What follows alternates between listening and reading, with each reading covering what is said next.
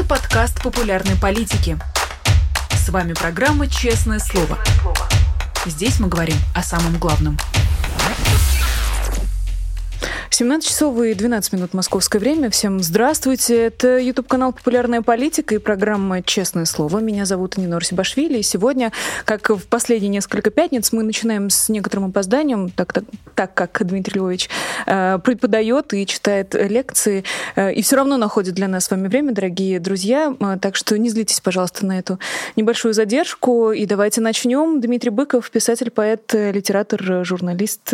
Дмитрий Львович, как это ни странно, вы мне мне кажется, не нуждаетесь в представлении, э, поэтому здравствуйте. Здравствуйте, Нино, здравствуйте все, спасибо большое. Знаете, действительно, а, не мудрено впасть в некоторую гордыню, потому что когда я хожу по улицам Тбилиси, а все большее количество людей узнает, радуется. Я даже начал немножко а, зарабатывать на этом. Мне сегодня подарили букет чурчхелы, букет из разных видов чурчхел. И я как-то лишний раз убеждаюсь в том, что любые попытки а, российской власти дискредитировать своих врагов приводят к одному последствию. Этих врагов начинают во всем мире узнавать и обнимать на улицах. Продолжайте, ребят, в том же духе. Спасибо. Э, надо сказать, что я как будто бы чувствую некоторую сопричастность, что ли, Дмитрий Львович. Очень приятно, что вас так тепло встречают в Тбилиси. Э, и, конечно, раз уж мы все равно заговорили о том, где вы сейчас находитесь, мне ужасно жаль, что э, был небольшой инцидент на границе, и надеюсь, этим людям очень стыдно. А стыд...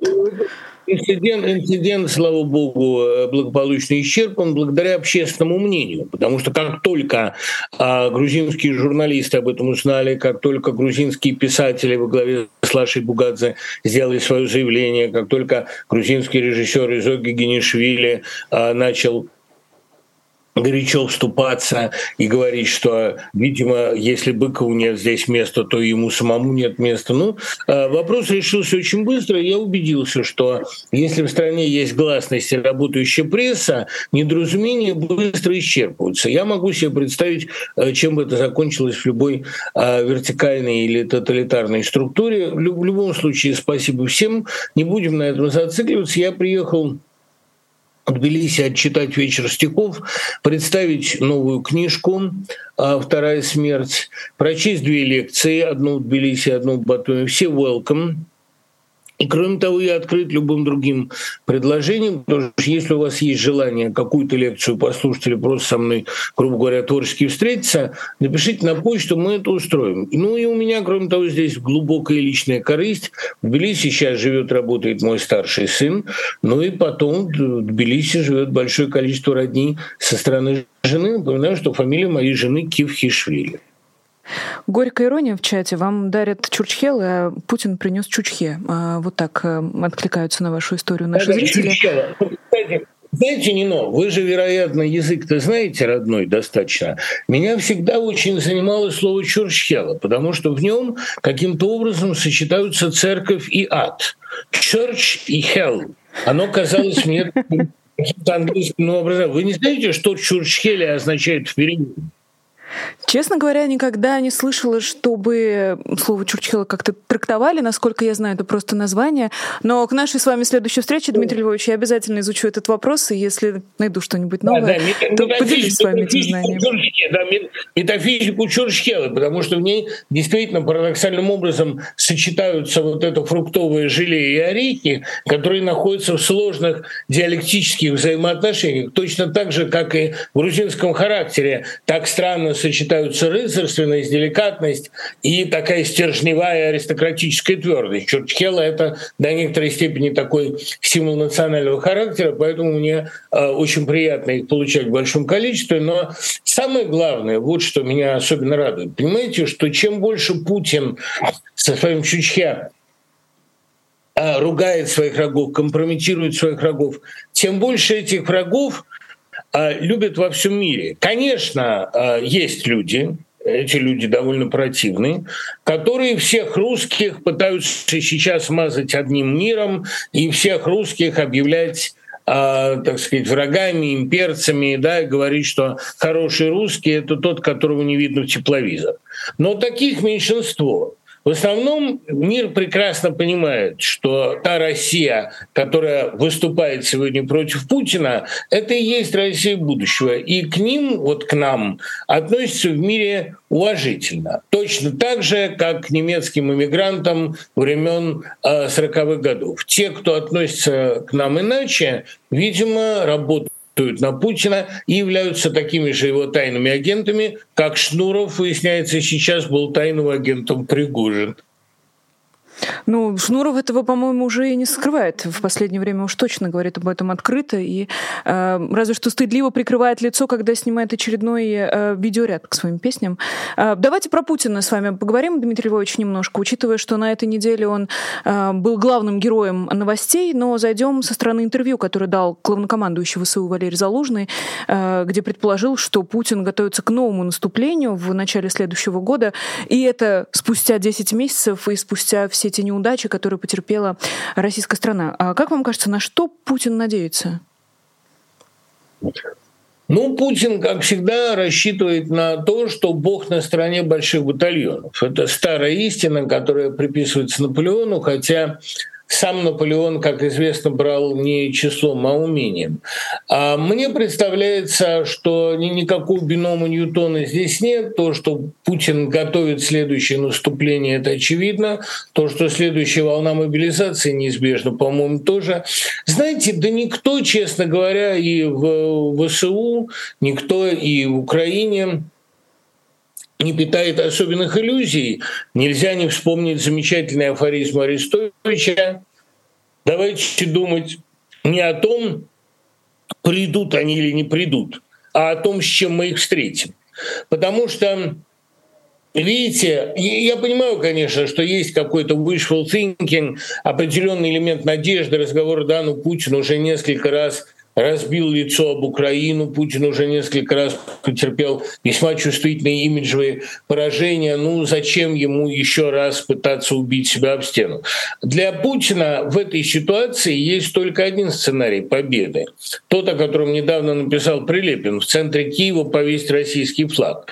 Для них действительно нет других вариантов кроме как задавить Украину. Ну, надо понимать просто, что а, это вот и Украина чувствует себя прижатой к стенке, но Путин-то прижат к стенке гораздо больше. Путин ведет войну против всего мира и, что страшнее всего, против будущего. С будущим ты не договоришься.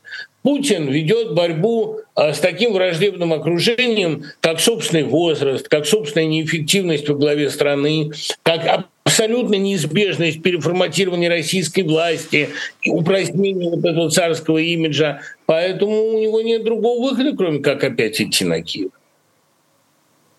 Но это же удивительное упорство. Все его человеческое естество должно кричать ему «Остановись, прекрати! Ты ускоряешь приближение смерти». Разве нет? Ну, не но. Это, понимаете, как все равно как человеку, который едет на велосипеде, все должно кричать «остановись», потому что он едет в пробку. Но проблема же в том, понимаете, что если он не приедет в пропасть, если он перестанет ехать, что случится с велосипедом? Этот упадет. велосипед упадет. Да, он равновесен, пока он движется. Поэтому вот да, это, кстати, у нас с вами получилось неожиданно. Довольно неплохая метафора. Чем занимается Путин? Он на велосипеде, причем на велосипеде довольно устаревшей, архаической конструкции. На старом велосипеде на советском Орленке стремительно катится в пропасть. Весь мир ему кричит остановить. Но если он остановится, он больше не будет ехать, и не будет никакого Путина. А настанет в России некоторая другая власть. Поэтому, да, он не может остановиться, он будет и дальше убивать свой велосипед об Украину и расплющивать его. Это, так, помните, у Лорки была такая замечательная фарсовая пьеса «Велосипед Бастера Китона». Вот это, если Бастер Китон остановится, он упадет. И тут, а, если говорить серьезно, то ведь это трагедия для всего мира. Мы можем сказать, да, Путин остановись, ты толкаешь Россию к катастрофе. Но у него на весах с одной стороны, катастрофа России, а с другой его личная катастрофа. Он же понимает, что если он э, потерпит поражение в Украине, а он уже его де-факто потерпел, то никакого Путина во главе России не будет. Акела промахнулся. Он сделал последнюю ставку. Поэтому э, варианта у России всего два. Либо уничтожить себя, либо, простите, отказаться от Путина. А пока я наблюдаю некоторые колебания в этом выборе. Думаю, что в феврале-марте этот выбор станет ясен уже и всему населению, либо России, либо Путину. Про тех, кто мог а, крикнуть этому человеку на велосипеде остановиться, но не сделал этого, а, в том числе Герман Греф и Эльвира Набиулина, Financial Times выпустили очень любопытное а, расследование, можно ли это назвать расследованием, честно говоря, не знаю, о том, как экономические деятели пытались Владимира Путина предостеречь и остановить. У них хватило смелости потребовать с ним встречи, но не хватило смелости сказать, к чему его решение может привести. Вам кажется, почему они остановились перед этой чертой? Э, что их испугало? Почему так получилось? Они могли его остановить? Ну, видите ли, а я, вот страшно сказать, не совсем согласен с выводами Financial Times. Во-первых, никакой сенсации тут нет. То, что и Сислибы, и, условно говоря, экономический блок правительства предупреждали Путина о последствиях санкций, это все знали уже в феврале. Я не знаю, о чем э, это говорит, о том ли, что утечки, целенаправленные вбросы продолжаются, о том ли, что вообще шило в мешке не утаишь. Но было же видно, э, было видно даже по Нарышкину, что определенная часть кремлевского руководства не одобряет эту войну, не хочет под ней подписываться и видит ее самоубийство. То есть все пытались намекнуть Путину, что этого делать не надо. Но это висело в воздухе. Тут нет никакого бинома Ньютона. А я, кстати говоря, с выводом Financial Times не согласен именно тому, что якобы они были недостаточно решительны в доведении до Путина последствий. Тут просто они сделали акцент не на том. Они говорили, что главные проблемы России будут связаны с санкциями. Но ведь это не так. Россию губит не санкции. А это, я думаю, что они просто переводили свои тревоги на путинский язык, на язык, понятный начальству, что наша главная проблема опять внешняя. Это подлая Европа, которая отказывается от нашей э, энергетики, от наших ресурсов.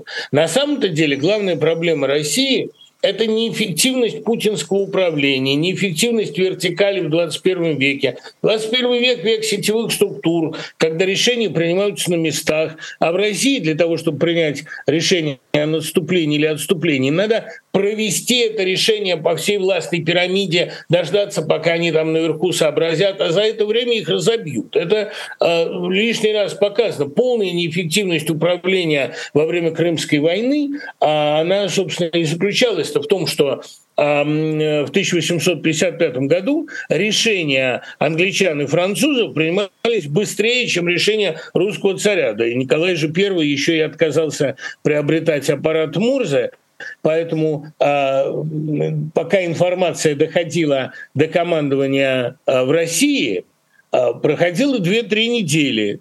А пока она доходила до Англии и Франции, благодаря телеграфному аппарату, проходили сутки и меньше. Так вот, э, неэффективность управления гораздо более серьезная вещь, чем санкции. Они ему открытым текстом сказали, сейчас это уже не только Financial Times знает, был подготовлен документ на 39 страницах, вот эта презентация, каковы будут последствия э, санкций для российской экономики. Но ведь санкции не главная проблема. Последствия войны для российской экономики чудовищные сами по себе. Это обескровливание ее интеллекта, обескровливание ее интеллектуального сектора, массовый отъезд айтишников, а тотальная неэффективность э, руководства экономикой на местах. Это не только отъезд лучших, но это еще и истребление лучших, потому что молодая часть нации кинута в топку войны. Но это все по Станиславу Куняеву. За то, что цвет нации он положил, за то, что был в Швеции первую шпагу, ну первую шпагой, конечно, не было, за то, что весь мир покоряя отвагой, погиб легкомысленно так же, как жил. А все-таки нация чтит короля. Ну вот вопрос, нация это уже не чтит короля, понимаете, потому что он действительно кидает в топку войны главные национальные резервы. И это не деньги, это не ресурсы, это не газ, это люди. А то, что главным ресурсом страны являются люди, а об этом Путину не скажет никто и никогда. Для него люди как были сырьем, так и остались. Он человек абсолютно сырьевого мышления. Поэтому Греф и Набиулина, они виноваты не в том, что они его не убедили. Они виноваты, вероятно, в том, что они избрали не самый верный аргумент. Но э, тем более э, Financial Times пишет о том, что Путин их не дослушал. Он спросил э, Грефа, каковы могут быть максимальные материальные потери. Греф сказал, Путина эта цифра не убедила. Хочу уступиться за Грефа. Что бы он ни сказал, он бы Путина не убедил все равно. Путин к этой войне шел с самого начала.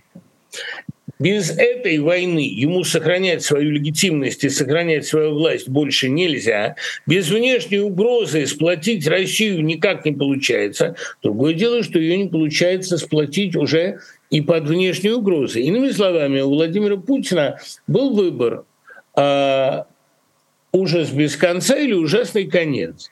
Он выбрал ужасный конец. А в каком-то смысле этот выбор понятен.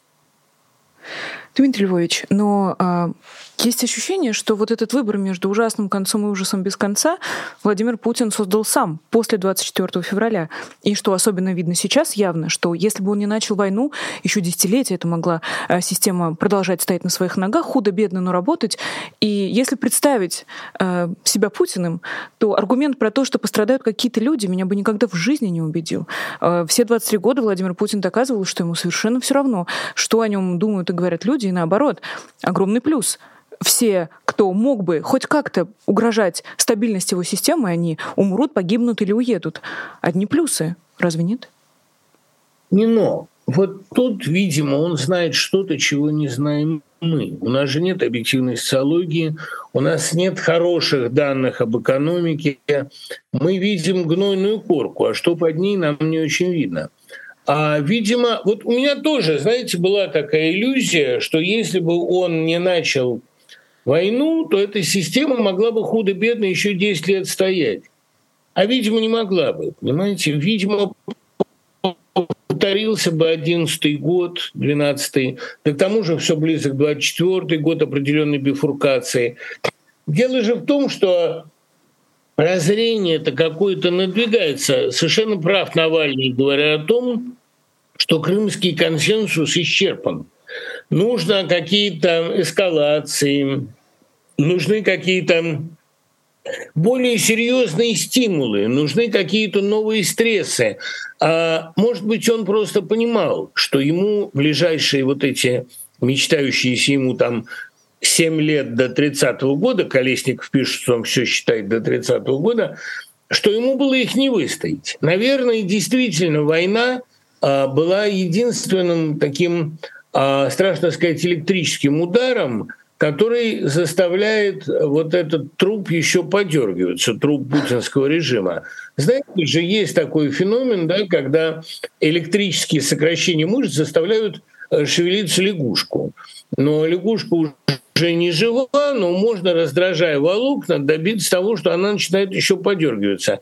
А получая все более сильные, все более шоковые токовые удары, этот мертвец ходил, начиная с 17 года, когда он был уже достаточно мертв. Потом он начал, что называется, диссоциировать, начал разлагаться, и ему требуются все новые и новые шоки.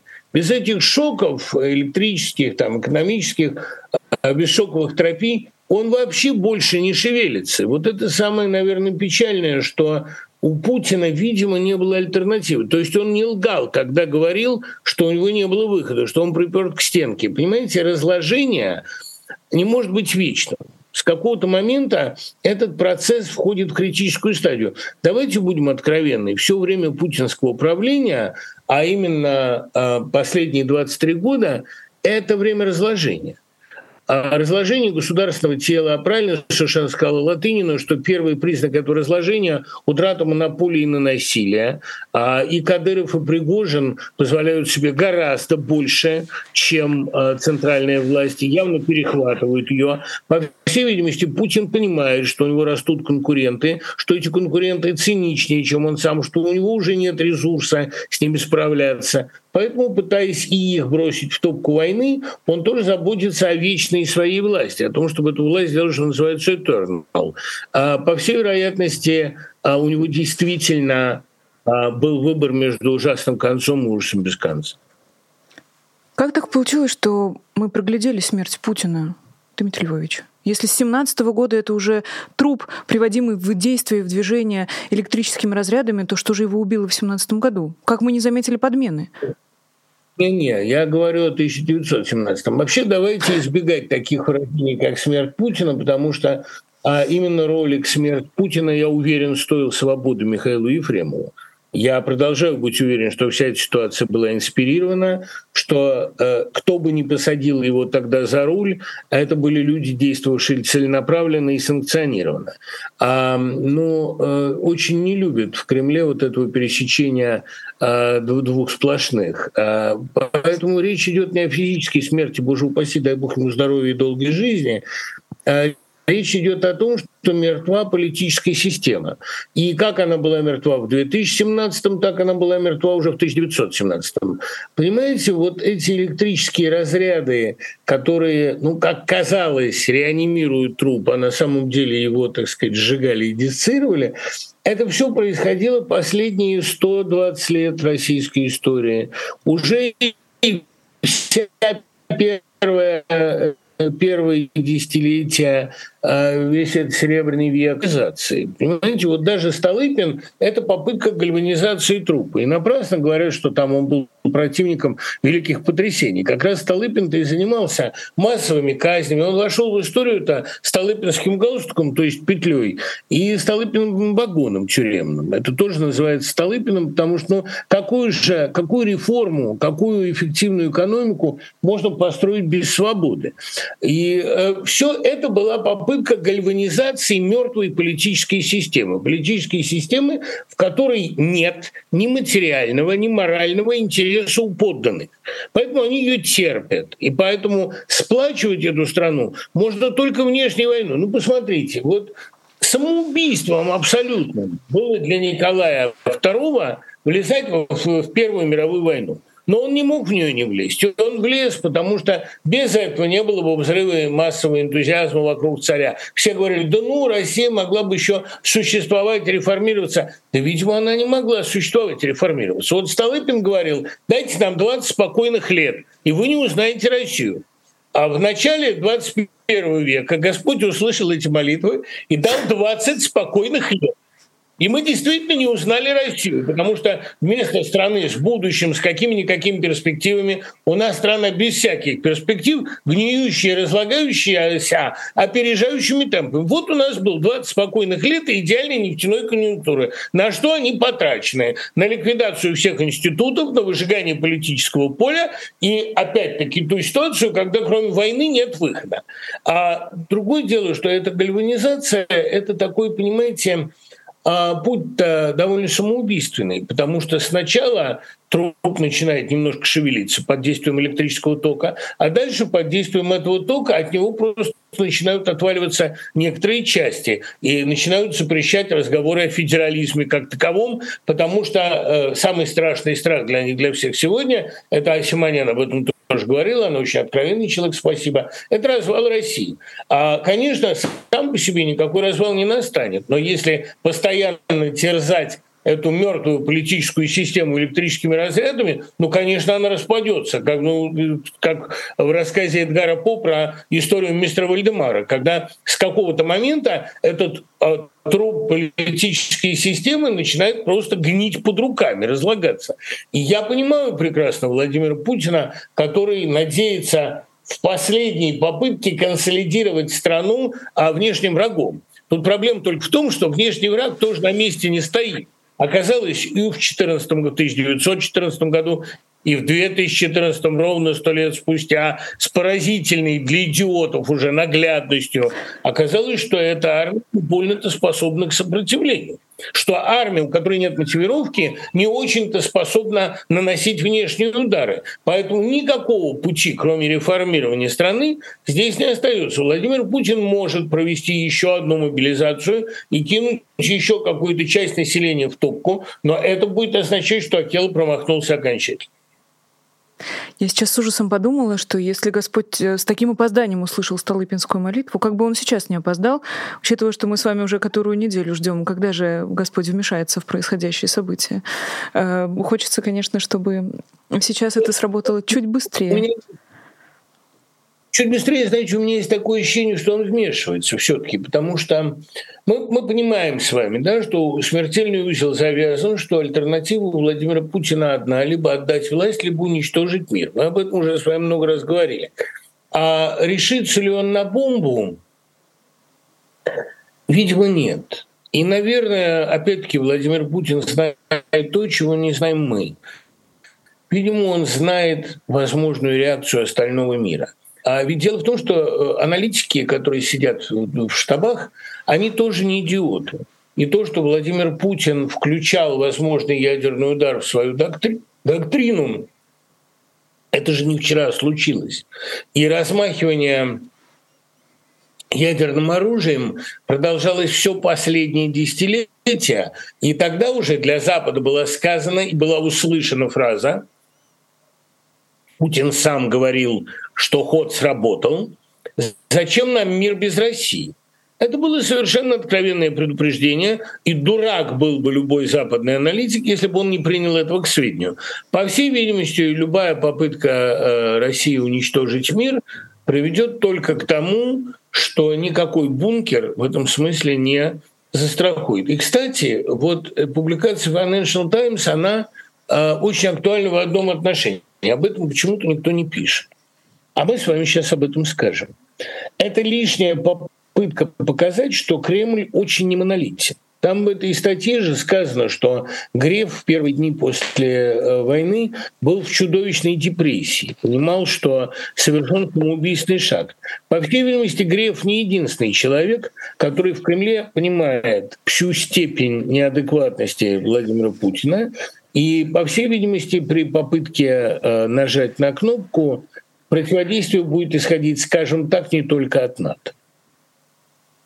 А можем мы ждать от этих людей большего, Дмитрий Львович, чем вот такого очевидного сопротивления в самый черный день нашей жизни?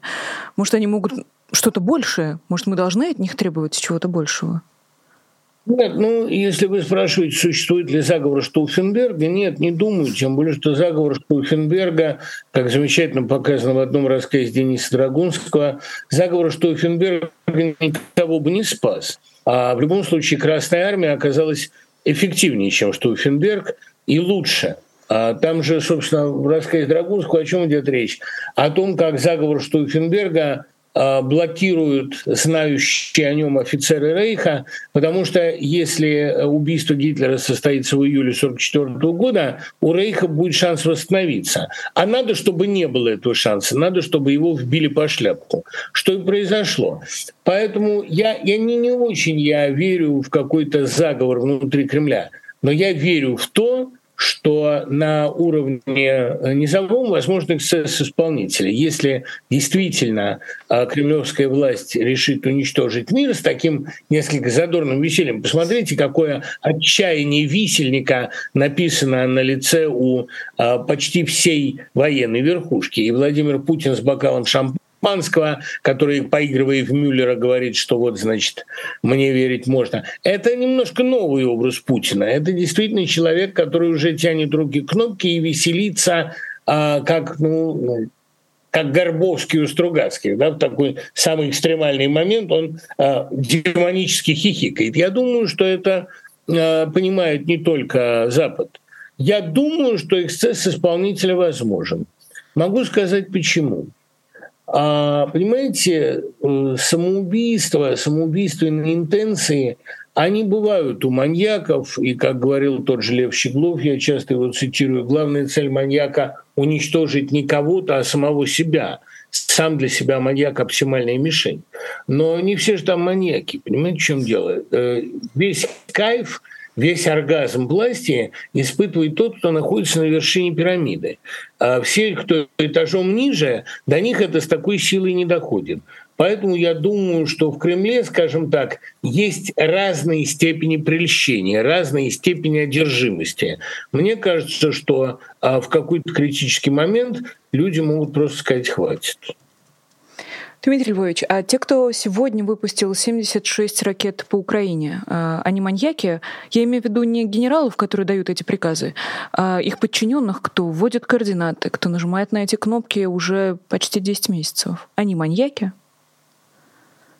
Да нет, они трусы, потому что они верят в свою анонимность, они надеются, что их не найдут. Ну вот люди, которые нас там отравляли всех, там Навального, Карамурзу, меня грешного, они э, там, говорят, что и другие люди были жертвами. Но э, как по-вашему, они понимали или не понимали? Они не маньяки тоже, они исполнители, у которых не хватает, так сказать, духа взбунтоваться. Но для меня совершенно несомненно одно – а одно дело, понимаете, отдавать э, распоряжение об уничтожении украинской инфраструктуры.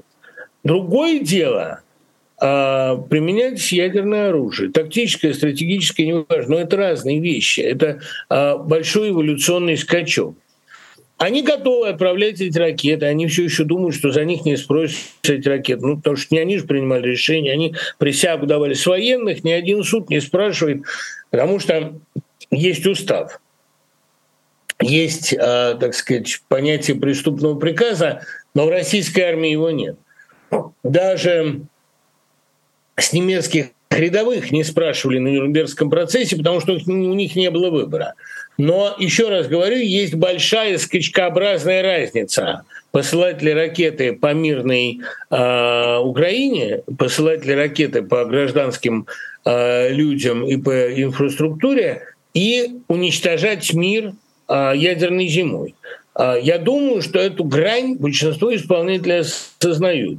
И мне кажется, вот ну, насколько я могу видеть, даже без статьи Financial Times, я вижу, что в окружении Владимира Путина не только нет воодушевления, но нет и монолита. Война не привела к тому, что общество превратилось в единый стальной кулак. Наоборот, по некоторым новым Э, кое-как доступным статистическим исследованиям, видно огромное и нарастающее разочарование 24 февраля. Причем особенно оно заметно среди самых ярых адептов. Только заблуждение этих адептов в другом. Они все полагают, что Путин недостаточно решителен, и что если бы он не был дипломатом, законником, что если бы он воевал без всяких правил, Украина давно была бы наша. Он уже давно воюет без правил. Не надо думать, что вы не начинали. Вы давно уже начали, вы делаете все возможное. А вот они, по большому счету, еще не начинали. Вы же помните тот анекдот, который Зеленский рассказал сказал Лейтерман.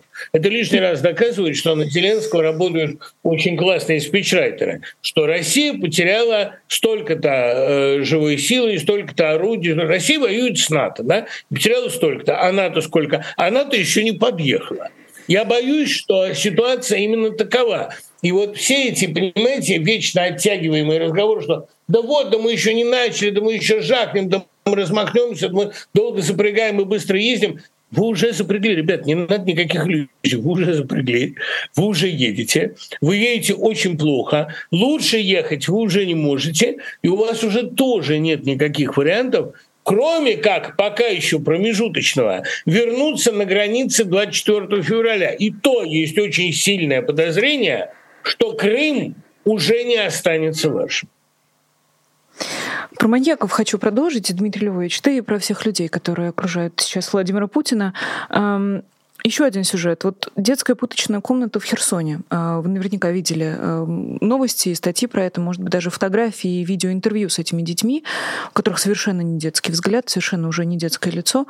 А, а, а это маньяки, вот кто детей боится, которые фотографируют разрушенную технику? Это маньяки? Это вообще Кому пришла эта идея в голову? Учитывая, а, как любит, как обожествляет или хотя бы делает вид, что обожествляет детей нынешний путинский режим? Да нет, никого они не обожествляют, и дети для них сырье. И, ну что, можно сказать, что Гитлер что любил детей, когда он Гитлер-Юген посылал на смерть. Это же тоже такая странная любовь. Они любят детей как людоеды, а потому что дети нежнее. Но если говорить серьезно, то тут, понимаете, вот Тут тоже надо видеть некоторую грань. Есть одна история, которую описывает Эмма Герштейн. А некий а, заключенный, его пытали голодом. Перед ним ставили тарелку супа, и он должен был на четвереньках съесть этот суп, да еще следователь туда плевал. И он жрал все равно, потому что жить-то надо было. И вот потом он с этим следователем увиделся в 50-е годы, когда он вышел на свободу, следователя выгнали из органов. Ну и они, гонимые стокгольмским синдромом, пошли выпивать.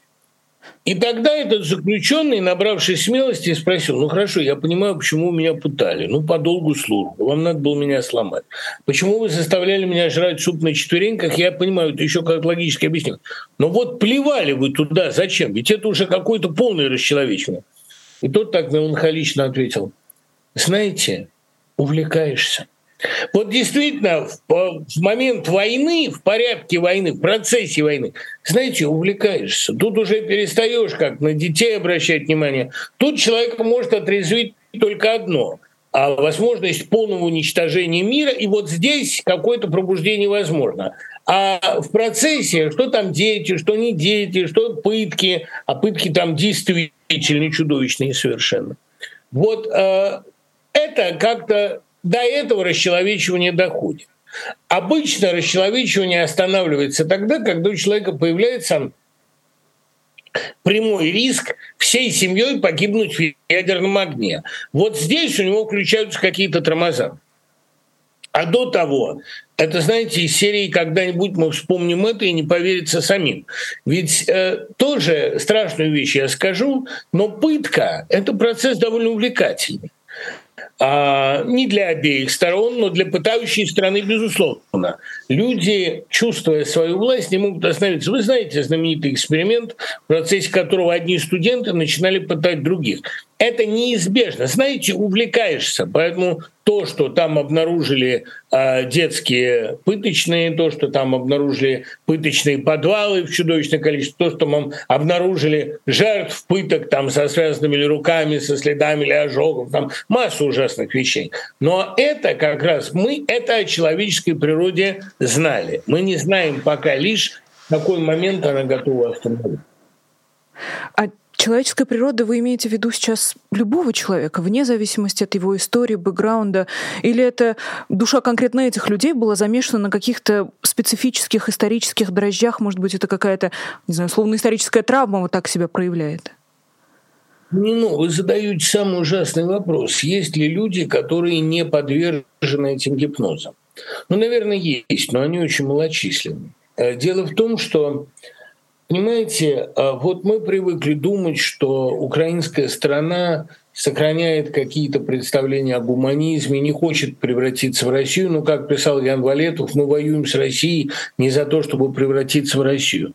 Но разве мы не читаем сегодня в огромном количестве с украинской стороны слова, что хороший русский – это тот русский, которого не видно в тепловизор, что Россия – нация рабов, что у русских есть ген рабства, что пока Россия не будет уничтожена, а войну нельзя считать законченной и так далее. И мне, конечно, многие говорят, да ну, это пишут пригожинские тролли, чтобы подтверждать слова э, Путина об украинском фашизме. Но я знаю людей, которые это пишут, я знаю этих людей лично.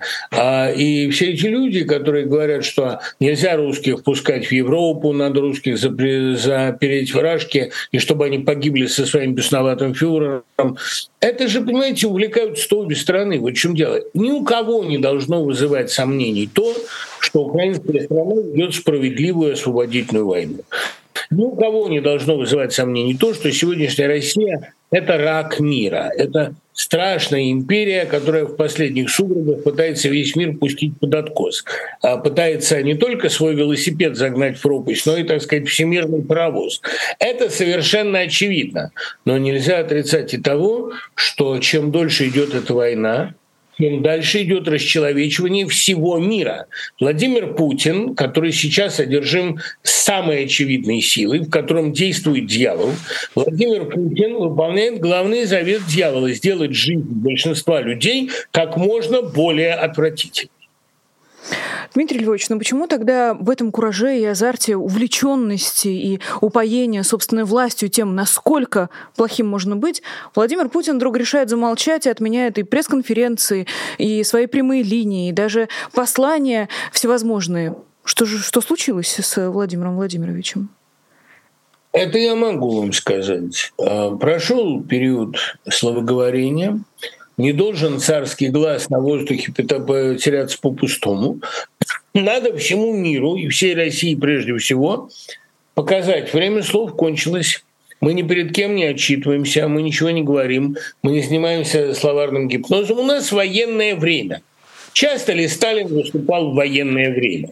Он э, говорил какие-то тезисы довольно редко. Главное э, вот это выступление 7 ноября на Красной площади, где, кстати, на Красной площади его не было на этом параде, это снимали отдельно, дорисовывая порог изо рта для убедительности.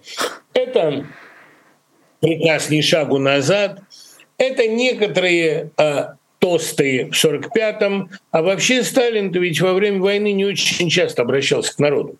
А он и с главным обращением самым знаменитым месяц прождал, ну там три недели, и только после этого сказал свое знаменитое «братья и сестры, к вам обращаюсь я, друзья мои. Он впервые их назвал друзья мои. Это же удивительно. Потом он сказал тост за терпение русского народа, тост, в котором сказаны поразительные слова. Меня за их цитирование пытались обвинить в оправдании фашизма, ведь я всего лишь цитировал сталинскую речь. Он говорит, наш народ мог бы в этот момент свергнуть свое правительство, выбрать себе другое правительство. Наш народ мог бы в этот момент выступить против нас, но они продолжали нам верить, так выпьем за терпение русского народа. По-настоящему три самых известных высказывания Сталина во время войны – это «братья и сестры», а «ни шагу назад» и «выпьем за терпение». О чем, кстати, тот же Слуцкий гениально сказал, страстотерпцы выпили за страсть, крякнули и закусили в сласть. Вот это и произошло. А так-то царский глаз во время войны, он должен говорить только самые какие-то главные вещи. Ну что сейчас Путин будет обращаться к федеральному собранию? Товарищ, война идет, все для фронта, все для победы, все ушли на фронт. И я думаю, что это просто новая путинская стилистика, стилистика второй волны мобилизации – когда власть уже не снисходит до разговоров с народом, и для народа есть только один лозунг – вперед. Дмитрий Львович, но он же так любил быть большим, добрым начальником, отцом, который девочке куклу подарит и билеты на елку, а бабушке газ в деревню проведет. А, или общество сейчас в таком раздраженном состоянии, что его лучше лишний раз не трогать а, и подарочки, и цветочки ему через плечо не подсовывать. Сейчас совершенно ясно, что это не сработает. Нет, вы правильно совершенно чувствуете эту смену стилистик. И просто большинство говорит, он, он сейчас вот не говорит с федеральным собранием, потому что ему нечего сказать.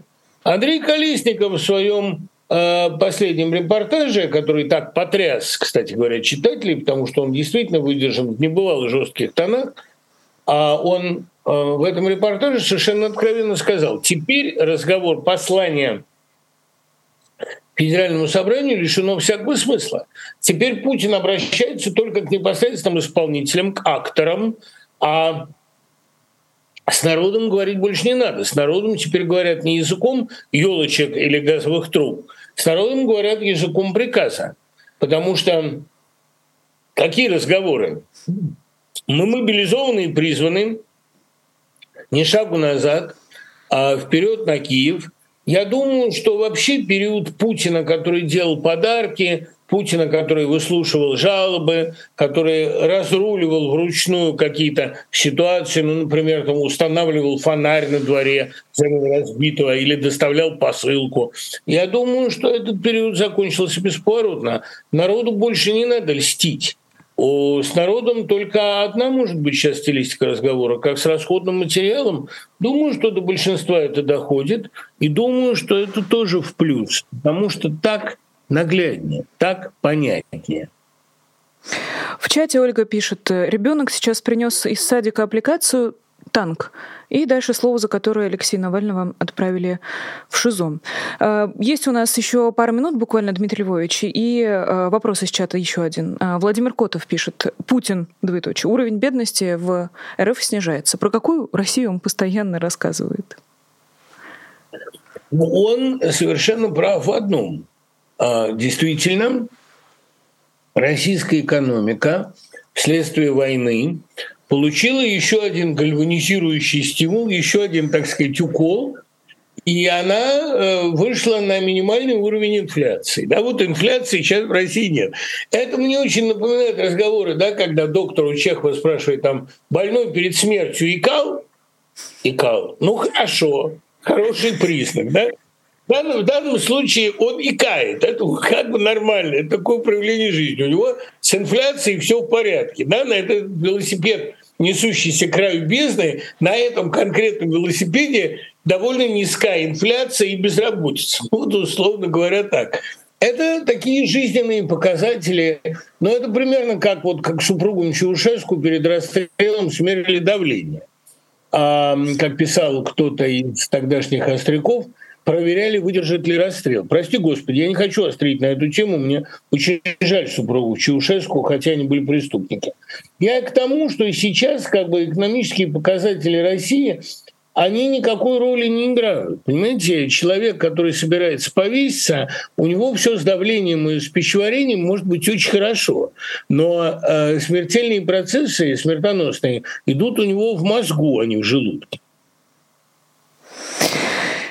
Удивительное время мы с вами э, разговариваем, Дмитрий Львович. Посмотрим, что очень будет дальше. Интересно. Очень интересное время. Я напоминаю том, что мы с вами скоро увидимся.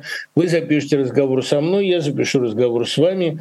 И знаете, в чем большое преимущество этого времени?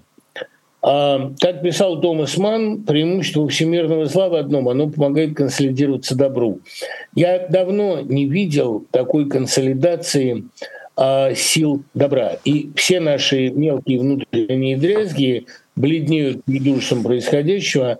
Давайте и впредь объединяться и ответим на распад сознания одного человека умом, осознанием и весельем всех, кто ему противостоит.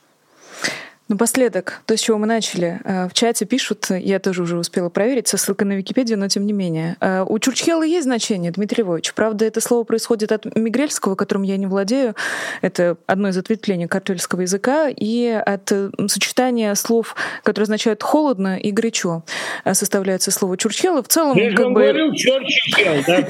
Вот, и наше время, и наше время тоже холодно и горячо. Холодно да и страшно в уме маньяка, горячо и солидарно в наших сердцах. Спасибо Чё, большое за этот разговор. Всего доброго, Дмитрий Львович. До встречи. Это была программа «Честное слово» на популярной политике. Меня зовут Нино Расибашвили. Спасибо большое всем за активное участие в чате. Меня обвиняли в том, что я его не читаю. Это неправда, дорогие друзья. Читаю и очень внимательно. Не забудьте, пожалуйста, поставить лайк э, нашему разговору, традиционному пятничному разговору с Дмитрием Львовичем. Написать в комментариях, э, как вам был этот разговор. Может быть, вы услышали, узнали что-нибудь для себя неожиданное, новое, интересное. И Напоследок, что я еще должна сказать, у программы «Честное слово» все еще есть Patreon, там все еще моя фотография, и меня все еще ужасно это все веселит. Вы можете поддержать программу «Честное слово» через Patreon и даже попасть в специальную бегущую строчку, которая появляется здесь каждый раз, когда я про нее напоминаю. Э, если это не магия, то что, дорогие друзья? Разве что то, что вы очень легко можете попасть э, в эту бегущую строчку.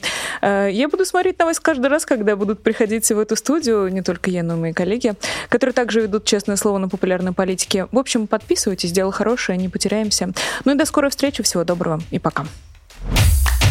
Вы слушали подкаст «Популярные политики». Мы выходим на Apple Podcast, Google Podcast, Spotify и SoundCloud.